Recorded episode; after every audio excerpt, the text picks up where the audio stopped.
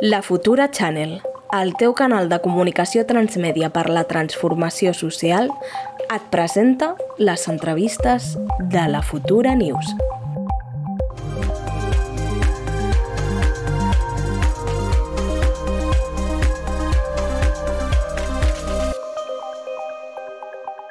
Ara passem a la nostra entrevista. Avui portem a un escriptor i periodista, eh, l'Eudalt Espluga, que fa poc que ha publicat el llibre No seas tú mismo,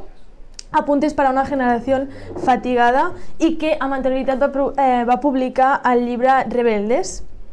Benvingut, Eudalt. Hola, bon dia, què tal? Com esteu? Molt bé. Moltes Molt bé, gràcies. Moltes gràcies per ser aquí. Bueno. Um, bueno, el, el, nosaltres uh, estem aquí, bueno, abans de començar amb, amb el tema, no, amb el gruix de l'entrevista, dir que, bueno, eh, se'ns ha dit que els teus apunts no, eh, de, de la UDG encara serveixen encara serveixen per als estudiants. I t'he de dir que bueno, no vaig a l'UDG, n'he fet filo, però t'agraeixo que els compartissis perquè bueno, l'Anna i jo estem de- d'exàmens ara que comencem en, en res i realment va molt bé, no? Que algú de... Però volíem altre any- agrair, fer un agraïment per Sí, totes aquelles persones que comparteixen els seus apunts, que, bueno, que els posen en un drive. Jo no sé si m'estaran mirant, però la Sílvia Caufapé de Polítiques de la Pompeu i el Guillem, Si- el Guillem Sindreu m'estan aquí... Us vull conèixer, nanos, Ara. perquè em salveu el curs.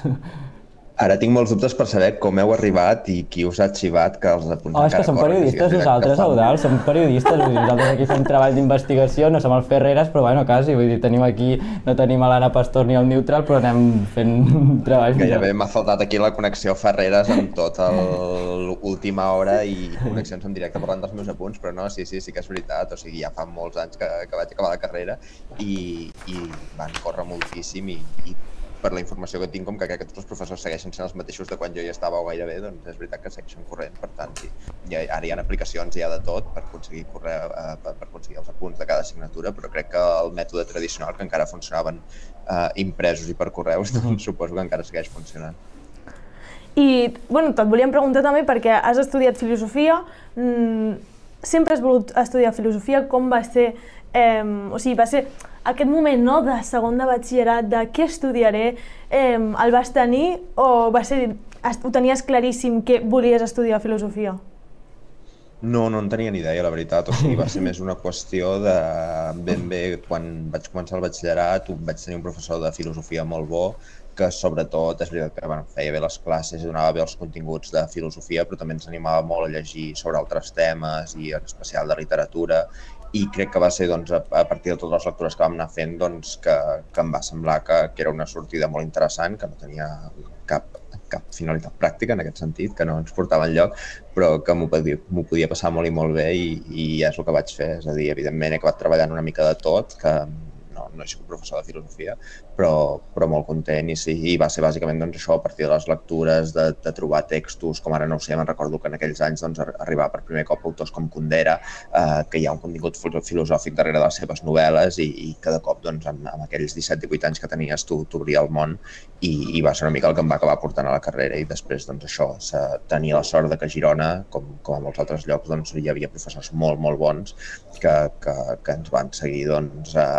animant a, a seguir un piló de lectures i a continuar una investigació ja no dintre del marc de l'acadèmia, perquè, perquè bueno, podem parlar llargament de, de com està el context de l'acadèmia i la investigació, eh, sobretot per les humanitats i, i com això s'encaixa, diguéssim, en un model eh, més resultadista en el qual la, les publicacions en papers i revistes especialitzades tenen una funció molt important i que no encaixa gairebé doncs, amb el tipus d'investigació que està en filosofia, però és veritat que, no ho sé, Girona va ser un, la Universitat de Girona va ser un espai molt, molt ric per, per poder seguir coneixent nous autors i avançant en lectures.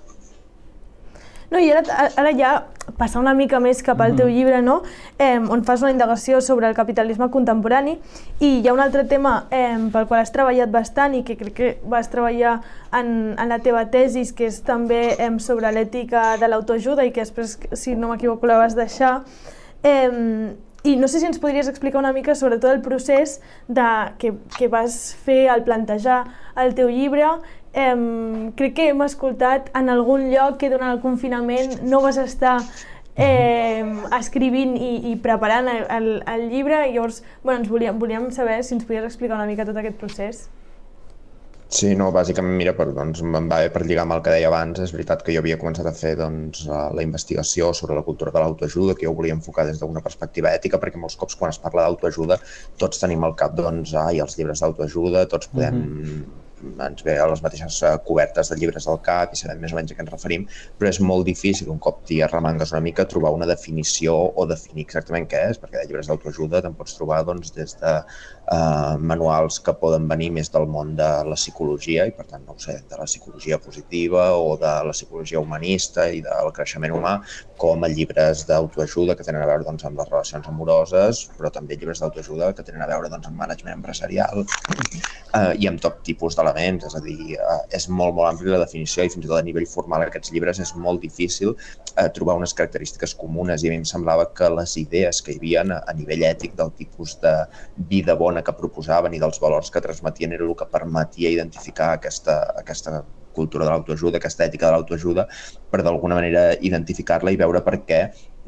triomfava tant i tenia tant de sentit en un context de capitalisme contemporani perquè sota el neoliberalisme els relats d'autoajuda eren una bona forma d'orientar-nos. I en aquest sentit doncs, vaig començar tot aquest treball en format de tesi doctoral però pel que deia abans, per les dinàmiques internes de la pròpia universitat i com està configurada, doncs no tenia massa sentit la recerca en el sentit que la feia i vaig deixar uh, la tesi, no la vaig presentar, però tota aquesta investigació que tenia sí que va ser la base o una de les bases que em van portar també a escriure No sé, Astomismo i en aquest sentit era un llibre que havia començat a treballar i que ja tenia molta, molta recerca feta, però, però se'm va juntar durant poc abans del confinament que em vaig posar a escriure doncs, tant Rebeldes com No sé, Astomismo a la vegada i amb el confinament va volar una mica tot pels aires, però és veritat que vaig anar mantinguent l'escriptura dels dos llibres a la vegada, que, que eren molt diferents, a dir, que tenien algun punt en comú, però, però d'alguna manera la gènesi va ser aquesta i va ser un procés molt, molt lent, va, va ser al final com gairebé tres anys d'escriptura, però també perquè va quedar repartit entre, entre aquestes dues línies d'investigació. Molt bé, ostres, tres anys d'escriptura, de nhi vull dir, és, és, és, són bastant. I clar, jo ara estic aquí, bueno, no, confesso que no, no, no, no m'he llegit el llibre, però, ostres, veig el, el títol, no sé, tu mismo, vull dir, sempre normalment el que se't diu és rotllo, sí, sigues tu mateix, no sé quantos, no et preocupis de lo que et diguin, tu a la teva, bla, bla, cançó de Pall bé també, però vull dir, uh, tot, sempre el missatge és aquest i més, que per, per, per què no, no s'ha de ser tu mismo, per què no, no hay que ser tu mismo? Bueno, bàsicament una mica això era la idea aquesta que com que s'ha convertit en el tòpic i d'alguna manera la frase del sigues tu mateix eh, és l'epítom o el resum complet de, de tota aquesta cultura de l'autoajuda que t'anima doncs, a ser autèntic, a, a mostrar-te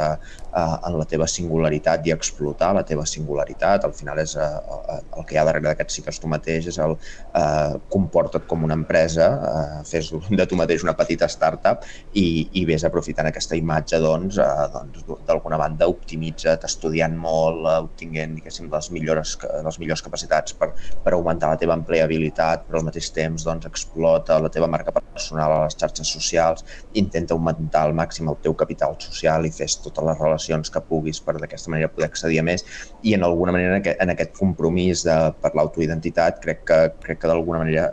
i està resumit tota aquesta pressió per interioritzar un imperatiu de, de, de producció i un imperatiu d'eficiència de, eh, i de treball que, que crec que està lligat doncs, amb aquesta idea de l'empresari de si mateix, que és la que volia trencar i al final no siguis tu mateix eh, és una broma en el sentit de, de referir-se i de voler trencar amb aquesta frase i, i també jo la recollo d'una cançó de, de Manos de Topo que, que, que em feia especial gràcia però, però bàsicament és això, és, és una manera de dir no, mira, plantem cara a tots aquests discursos que els hem donat per suposats i sembla que tots hem d'acceptar doncs, això, aquesta idea no, de que hem de ser autèntics, que ens hem d'esforçar de, per treure endavant la millor versió de nosaltres mateixos, per seguir optimitzar-nos constantment i, i crec que d'alguna manera el no siguis tu mateix és una manera de dir hi ha altres formes de ser que no s'emmotllen en aquest paradigma de subjecte i individu neoliberal, sinó que hi ha formes, per exemple, de ser en comú, és a dir, o ser eh, en un marc col·lectiu, per exemple. Per tant, que d'alguna manera el rebuig, aquesta autoidentitat és un rebuig als discursos individualistes i aquest imperatiu de producció que hi ha al darrere.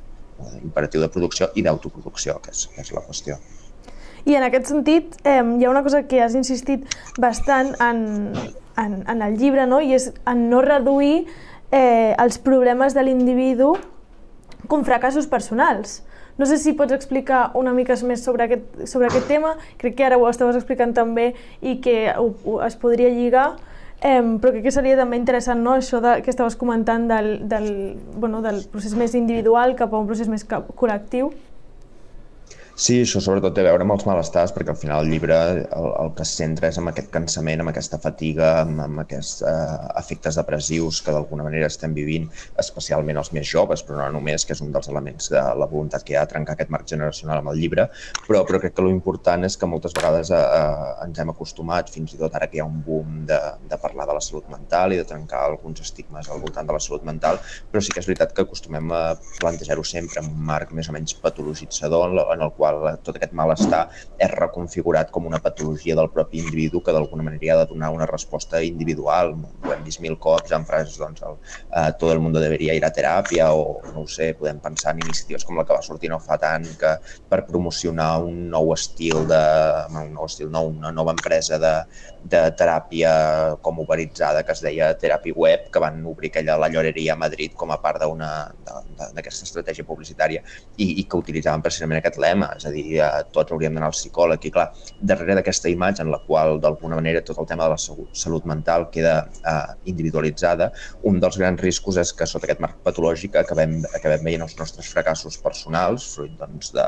de, en un context laboral, però també en un context personal, eh, com a responsabilitat nostra, com, quan moltes vegades això el que acaba fent és que no veiem les causes socials, polítiques i econòmiques que hi ha al darrere. És a dir, eh, per dir-ho no, no tan abstracte, eh, quan arribem doncs, això cansats a casa, fart de tot, i, i ens posem a plorar o estem doncs, agobiadíssims i tenim mal de cap i ens hem de, de funcionar a base d'ibuprofenos, no és un problema de que nosaltres doncs, no estiguem rendint prou o que ens haguem d'organitzar millor el dia o que haguem de menjar més sa o que haguem de fer més esport per tenir més serotonina, és a dir, no és una qüestió que hem de gestionar nosaltres internament internament, sinó que potser ens hem de qüestionar que passem masses hores a l'oficina o que les condicions en les quals eh, es produeixen les relacions laborals doncs no són les que toquen i que, o, o que, no ho sé, o per portar un altre tema, que, que l'ansietat que ens pot generar el fet d'haver de pagar un lloguer altíssim no és només una responsabilitat nostra de que no treballem prou o no ens hem format prou per tenir una, un treball prou bo i prou ben pagat, sinó que hi ha un problema amb el preu dels lloguers i que, per tant, diguem, la, la, la resposta ha de ser una altra. I, per tant, una mica la, la, aquesta voluntat de trencament és amb això per acabar amb aquests marcs mentals mentals que fan que ens responsabilitzem d'absolutament tots els fracassos i que això es veu molt clar, per exemple, en la cultura de l'autoajuda, com ho dèiem abans, llibres com El Secreto, que tothom coneix, eh, al final el que, el que proposen aquests llibres és que a través d'aquesta idea com la llei de l'atracció o de pensa en positiu i desitja allò que tu vols i així ho atrauràs, doncs el que fan és ressignificar en negatiu eh, la, la capacitat que tenen els subjectes doncs, de responsabilitzar-se de tot i allà apareixen coses com ara que desastres naturals o guerres acaben sent responsabilitat dels eh, individus que tenen pensaments negatius o, o que estan pensant en coses que no toquen i mira, eh, és culpa teva doncs, que hi hagi ara una guerra o que hi hagi un desastre natural. Per tant, em sembla que és terrible evidentment hi ha moltes escales, però és un marc mental que opera eh, i opera de forma molt bèstia i, i, i a l'hora de polititzar aquests malestars crec que és molt important que comencem primer amb trencar amb aquesta autoresponsabilització de tots els fracassos. Clar, has parlat d'això, de, bueno, del, de l'ansietat que pot provocar el, el, els lloguers alts, o que ens pot provocar doncs, el no treballar prou, i clar, tot això Uh, et pregunto, amb la societat no, que potser estem, estem sotmesos, que és la societat del cansament, què, què, què hi té a veure tot això amb, amb, amb, doncs això, amb la societat del cansament? Bueno, sobretot això, que, que les causes que, que hi ha darrere d'aquest cansament doncs, eh, que són estructurals i crec que aquí és molt important veure, per dir-ho així, històricament eh, com hem de llegir o com hem arribat a aquesta societat del cansament. Un element a mi fonamental és, per exemple, comparar els escrits que, que podem llegir ara o que, que, que, que més estan funcionant sobre eh, el neoliberalisme en el món contemporani, que no és el mateix quan llegim els autors que ho parlaven als anys 80, quan, per dir-ho així, era una ideologia creixent eh, que estava tensionant la societat i que, per tant, generava una reacció o un antagonisme molt clar, eh, com ho vivim ara, que per les generacions més joves, ja, ja siguin els millennials per utilitzar aquesta maleïda etiqueta o, o generacions zetes o més joves, al final ja eh, aquesta precarització i aquesta situació respecte als lloguers i respecte a tantes altres coses ja és gairebé un ritual de pas de l'adultesa, és a dir, ja és l'únic horitzó possible i ja no hi ha aquest element confrontatiu i això és el que d'alguna manera ens ha d'esperonar de, a, a, a plantar-hi cara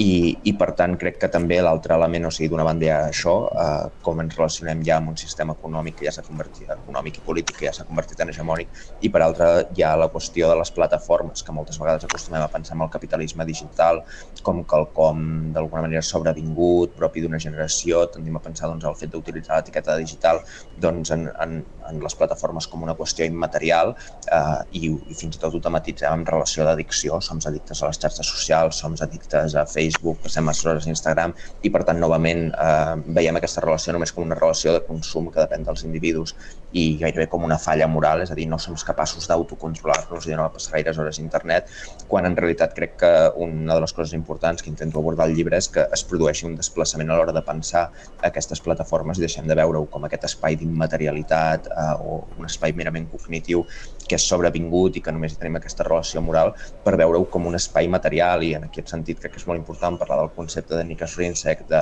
capitalisme de plataformes per entendre que el que hi ha darrere d'aquestes plataformes són sobretot empreses que tenen un impacte material sobre el nostre dia a dia i aquest impacte material per, per d'alguna manera concretar-ho doncs podem parlar des de l'impacte ecològic que tenen aquestes empreses a l'hora d'extreure els materials i, i, i a les mines i, i com això té diguéssim una distribució geopolítica molt forta o fins i tot amb la construcció dels, dels dispositius digitals, però això també ho podem portar fins a la materialitat de com les plataformes aparentment immaterials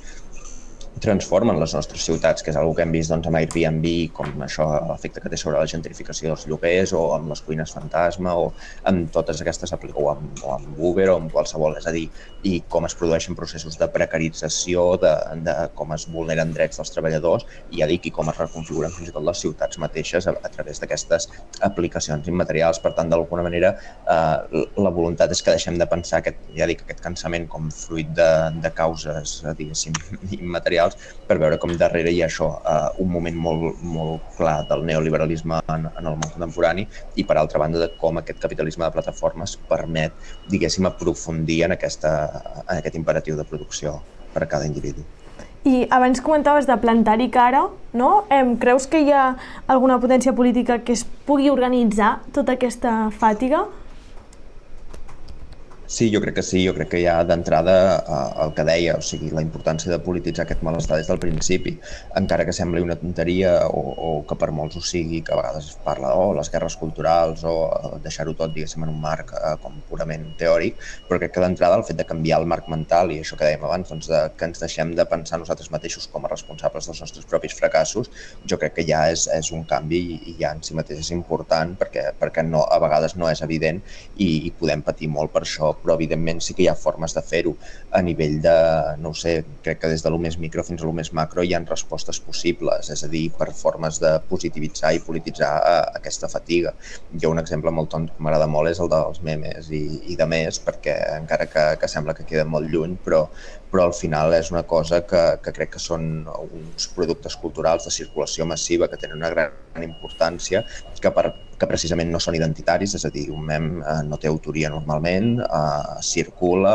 es copia i el que hi funciona precisament perquè tothom s'hi pot identificar, és a dir, no és una qüestió singular meva, no deixo de veure el meu patiment com oh, soc molt especial, eh, m'ha passat alguna molt concret i ho he de parlar, diguéssim, a un nivell eh, privat, en un context de teràpia, per veure que es tracta d'un problema estructural eh, compartit per milers de milions de persones que estan compartint aquell mateix contingut i, evidentment, doncs això, eh, sobretot en el cas dels memes tristos, que són els que, que més he treballat que més m'interessen, però, però bueno, després davant la pregunta típica de oh, però els memes es pot fer la revolució fins on poden arribar, evidentment és, és un marc molt concret, però que ajuda a, a, a canviar certes perspectives, però sí que és veritat que, no ho sé, hem vist casos en els quals el, el, la circulació massiva d'aquestes imatges, d'aquests productes culturals sí que ha tingut una importància política clau, com pot ser a Xile eh, amb les eleccions eh, que van portar a Boric a la presidència, uh -huh. on, on bueno, s'ha analitzat i bueno, això, una escriptora que és la Paulina Flores té un article molt molt bo que, que parla de com van influir aquests memes eh, que eren més absurdistes i no tan depressius, eh,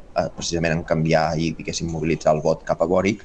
però, però ja dic, eh, els memes potser serien un exemple molt micro, però per altra banda podríem veure també eh, casos de, de formes de mobilització social i de, i de resposta col·lectiva a aquests problemes que, que, que bé, que tenen a veure i que són específics d'aquest capitalisme de plataformes. Si parlem de, del sindicat de llogaters uh mhm. -huh. o de tantes altres plataformes com ara les associacions de riders que lluiten pels drets, doncs al final són noves formes de sindicació i d'unió de, de treballadors que, que donen resposta precisament a aquest nou capitalisme de plataformes. Per tant, jo crec que sí que hi ha maneres d'agrupar o de mobilitzar aquest malestar que no, que no passen simplement per una romantització del no fer res o del, o, de, o del rebuig al treball, que em sembla que és una part molt important, ja dic, fins i tot a nivell simbòlic en el camp doncs, de, de, de, de l'entorn dels memes o de tots els discursos eh, o nous discursos digitals que, que es puguin crear a partir d'aquests contextos, però, però ja dic, crec que, que va molt més enllà. I de fet et volíem preguntar per si ens podies explicar algun dels teus memes que hagi triomfat, que creguis que hagi triomfat més. O sigui, segurament no, no ens el podràs ensenyar perquè no t'hem avisat abans, però si ens el podies així com descriure algun que diguis, mira aquest destacaria. Uah, ara m'has enganxat perquè, clar, jo no sóc meme maker, o sigui, jo em, em dedico sobretot a, a compartir-los, gairebé no em faig, gairebé només em feia de broma per, per promocionar el llibre, però no, però no ho sé, jo el que sí que et puc dir, comptes de memes que, que em semblen brillants i que, i que poden funcionar molt bé, a mi em, em, em semblen fascinants, per exemple, tots els que penja a, a Instagram Policia de l'Afecto, que és el nom del compte, en el qual fa gairebé com tota una sociologia en clau política de, de, de, de les generacions més joves i ho fa molt centrat tant doncs, a Barcelona com a Madrid i crec que és molt interessant eh, tots els continguts que penja o fins i tot Bajonazo, el treball que fa, diguéssim, de curadoria de, de, a través de, de còmics, uh, de, de buscar petites escenes que funcionen com aquests memes tristos. I, i més que això de dir el meme que, que més em funcioni, crec que l'important o, o, o, o el que és molt rellevant eh, és que en aquests últims anys hi ha hagut un canvi brutal, que això és una cosa que em fascina, eh, que, que fins ara, no sé, memes tristos que romantitzessin, bueno, que romantitzessin no, que, que, que, que fessin paròdia o que utilitzessin, per dir-ho així, temes com ara la depressió o el suïcidi per, per, per polititzar totes aquestes qüestions, això era algo que passava en espais molt determinats amb, amb xarxes més o menys anonimitzades, com, no ho sé, poden ser uh, no sé, sé el nom Reddit o algun altre, però en els últims anys, des de fa un parell, 3-4 anys, han començat a néixer aquests comptes doncs, a Instagram, a Facebook, a Twitter, on de cop eh, és un llenguatge que, que es comença a utilitzar i que, que té una circulació brutal i per tant crec que hi ha hagut un canvi, diguéssim, en, en, en com ens relacionem amb tots aquests continguts i jo crec que això és algo que canviarà i quan vist que ara fins i tot, no ho sé, eh, fa no molt, fins i tot eh, comptes com les de Burger King ja mm. s'estaven intentant apropiar de, de, de, de, compte de Twitter eh, d'aquests memes tristos i, i feien publicitat de, de, de les seves hamburgueses doncs, precisament amb, amb memes molt bèsties que parlaven d'aquests temes. Per tant, em sembla interessant perquè és un moment de transformació de, de, de tot aquest llenguatge. I ara que parles bueno, de memes, també una del, potser els grans que, consumidors de memes som uh, el que vindria a ser la, la, la generació de, de millennials. Tu has fet una crítica, no?, a, a, a, Què passa? A, a, la, a la generació mm, millennial. Llavors, uh, i com en termes potser de generació de cristal, uh, com ens podries explicar això? Bueno, sí, bàsicament era um, trencar una mica amb, amb tots els tòpics que hi havia al voltant de, de, del concepte de millennial, per una banda, i per l'altra doncs, també trencar amb, les, amb la importància de les lectures generacionals, és a dir, eh, moltes vegades quan es parlava d'aquest cansament o d'aquest malestar s'acabava enfocant o vehiculant gairebé sempre a través de, de l'edat o de l'any que naixíem s'utilitzava fins i tot el concepte de millennial d'una forma molt, molt vaga eh, com a sinònim de generació smartphone i aquí s'hi ficaven doncs, no només millennials, sinó també eh, generació Z i generacions fins i tot més joves. Eh, bàsicament es feia servir com a sinònim de natiu digital i per persones que quan deies no, no, és que els millennials ara doncs, bueno, ja que ja tenim 30 i tants anys i, i aviat serem la, la principal força de, de treball en el mercat laboral eh, a Espanya i, i era algo que no quadrava amb millennials feia servir encara per a aquests joves que fan, fan coses amb els mòbils. Eh, des d'aquesta reticència. I per tant la importància de trencar amb la lectura generacional per una banda era dir, no, escolta, ja la divisió en grups etaris, en grup per edat, en un món globalitzat com l'actual ja no té massa sentit, és a dir, eh, tots gairebé tenim el mateix consum dels mateixos productes culturals que es dona de forma massiva i moltes vegades a tot el món, precisament a través d'aquestes grans plataformes, i per tant l'ús generacional ja, ja no fa aquests, aquests talls, per dir-ho així, de, de crear petits mons de, de sentit per a cada generació. I això, per una banda, que com a, com a instrument analític crec que la generació eh, ha perdut molt de pes, i per una altra banda això, eh, veure una mica com ha evolucionat el concepte de millennial, perquè de, del principi doncs, això s'associava doncs, amb tot aquest tema més digital i, hi havia tota aquesta càrrega més o menys estigmatitzadora que tenia de veure doncs, amb la generació de vidre, que eren hipernarcisistes, que, que estaven tot el dia doncs, plorant, eh, preocupats per si mateixos, i això crec que també és un concepte que d'alguna manera ha anat evolucionant, s'ha anat polititzant, però al mateix temps s'ha seguit carregant de, de tòpics i ha sigut una mirada eh, que, que, que crec que no ajuda a entendre el present i una mica el que volíem al llibre era ordenar tots aquests tòpics i intentar donar-hi resposta per veure això, que, que, el, que hi ha origen eh, de totes aquestes reaccions i aquest cansament és una qüestió material compartida eh, intergeneracionalment i no una qüestió d'edat o una qüestió que depengui doncs, això de la relació amb les plataformes. Llavors, en aquest sentit, diries, o sigui, podries assignar algunes característiques entre la generació millennial i els que serien com els centennial o posaries, o sigui, descartaries aquesta classificació? Que sí, sí, jo la descartaria almenys en termes de, polítics, per dir-ho així, si, si ho hem d'entendre. O sigui, jo el que sí que crec és que probablement, doncs, eh, per exemple, els millennials, doncs, que eh, podem dir que estan definits per haver arribat a l'edat adulta en un context de crisi, eh, perquè bueno, per, per any de naixement doncs, gairebé coincideix més o menys per molts amb, amb la crisi de 2018 i per haver viscut en aquesta crisi perpètua. En el cas dels centennials, doncs, això encara vindria més donat també amb el tema de la pandèmia. Però, però en aquest sentit, jo el, el que m'interessava era doncs, trencar amb les categories per, per anar a mirar d'alguna manera com, com es relacionaven o com es veien afectats per aquestes causes doncs, això, socials, polítiques que, que els superaven i no tant fer aquests llistats doncs, de característiques individuals que crec que és el que a vegades genera aquestes males interpretacions i que acaba convertint doncs, això en característiques morals d'una generació eh, quelcom que, que bàsicament té a veure amb, amb, amb, amb motius estructurals. Vale, ara sí que podríem anar uh, uh, abans de, de d'acabar... Uh... Bueno, jo crec que aquesta pregunta és ah, interessant. Perdó, sí. Uh, quins processos... Sí, uh, disculpa. Quins processos de politització interessants, o sigui, ara que estem parlant d'això, no?, de la generació millennial, que has fet aquesta anàlisi, bueno, aquesta de, comparativa, sí, no?, entre de no agrupar-los de no agrupar-los amb, els, amb els, els centennials, quins processos creus que estan de, de politització, creus que estan visquent, uh, estan vivint uh, en general, sí, o sigui, el, que... s'estan donant, no?, la generació millennial. Millennial, centennial, en general, tota la, la mm. població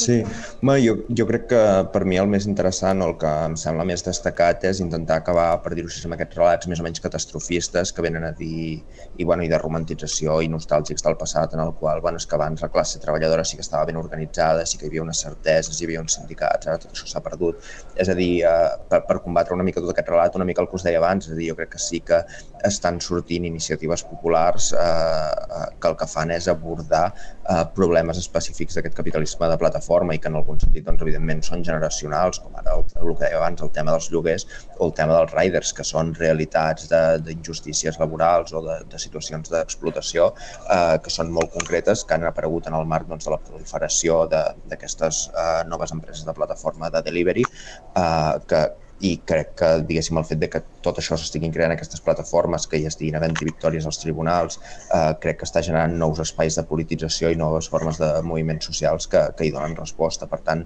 jo crec que sobretot això, eh, pensar que sí que hi ha respostes innovadores a, a problemes nous i, i, i acabar amb aquesta nostàlgia del passat i d'un moment de seguretats antigues que, que ara ja no tindríem que, que al final és, és un relat que segueix treballant al mateix marc de, de confrontació generacional.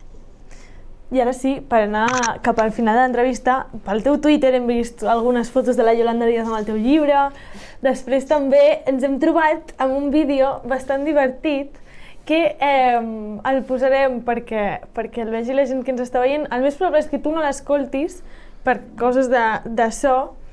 Eh, Però jo crec que- que però jo serà- crec que el el coneixeràs. coneixeràs el coneixeràs i- perfectament. Tremala una mica, si vols, et et donem dret a tenir, a tenir por. I quan puguem el posem. Bon dia, Eudal Espluguer. Bon dia. I benvingut. Hem caigut en la trampa de això és més que una feina. Totalment, o sigui, eh, jo crec que això està molt relacionat també, diguéssim, amb tota l'evolució que hi ha hagut durant els últims anys, diguéssim, Ha pasado algo, ¿verdad? Que no me he enterado. l'etiqueta, amb tots aquests prejudicis, amb tots aquests, eh, diguéssim, fins a un punt en el qual, diguéssim, que estem sempre, diguéssim, La paraula clau. un compromís emocional, sinó també, diguéssim, Otro más. per seguir, diguéssim, crec que arriba un punt, diguéssim, sempre pensem, diguéssim, a ficar-nos, diguéssim, és veure que, diguéssim, sembla que la recuperació, diguéssim, diguéssim, diguéssim, diguéssim, diguéssim, diguéssim, diguéssim, diguéssim, diguéssim, diguéssim, diguéssim, diguéssim, diguéssim, diguéssim, Gràcies per venir-nos a fer 5 cèntims. eh, diguéssim, A buenos entendedores, pocas palabras. Diguéssim, l'havies vist aquest vídeo? Saps de què t'estem parlant? Massa, massa, masses vegades l'he vist. Massa. T'ho juro que ara que heu començat a dir un vídeo, ara pensava, un vídeo? Quin vídeo serà? Perquè altres les tenia fitxades, ara això no ho associava a un vídeo, però sí, sí. Ara em fa por quantes vegades ho he dit, perquè realment no soc Mira, jo he de dir que he estat una mica pendent i, o sigui, bueno, una mica pendent dintre del que he vist. Només vas, jo ho he comptat un cop. He comptat un cop. Bueno, doncs mira. Hem, hem És el que t'anava a dir, perquè jo ara estava escoltant el vídeo i dic, a mi no em sona que hagués... No, que, no, has he dit tant, vull dir, que no t'hagin fet... Realment tu creus que vas dir molt, diguéssim, diguéssim, en aquella... Moltíssim, moltíssim, sí, vaig sortir, perquè clar, com que estava més o menys nerviós, vaig sortir amb la, amb la consciència de que havia dit moltes vegades Ah, Eh, és veritat que ho faig servir molt, aquesta, però també en faig servir moltes altres, o sigui, tendeixo molt per, perquè allargo frases i, i barrejo coses i sempre acostumo a utilitzar això i el diguéssim no el faig servir tant, però bueno, jo sempre dic que podria haver sigut molt pitjor i podria haver dit moltes tonteries que estiguessin a la PM i mira, el diguéssim encara és prou simpàtic. sí, sí. Bueno, i que surti a la PM també està bé. Sí. O sigui, perquè, Sí, o sigui, sí. sortir només Ah. perquè repeteixis una paraula i que et promocionin el llibre a la PM, jo crec que és, està força bé també. No, no, no ens queixarem. Sí, sí, haver sí, sigut totalment pitjor, podria sigut molt pitjor. Favor. Que hi surti les vegades que faci falta, tu. Doncs bé, ara sí que se'ns acaba el temps. Uh, moltíssimes gràcies per estar aquí amb nosaltres aquesta mitja horeta i per haver passat el, el, bueno, el teu matí aquí uh, xerrant amb nosaltres, Eudal. Res, moltes gràcies a vosaltres. Que vagi molt bé. Au, tu. I ara això va per tota la gent que ens està mirant, encara no us podeu desconnectar perquè ara eh, continuarem amb, eh, amb la tertúlia,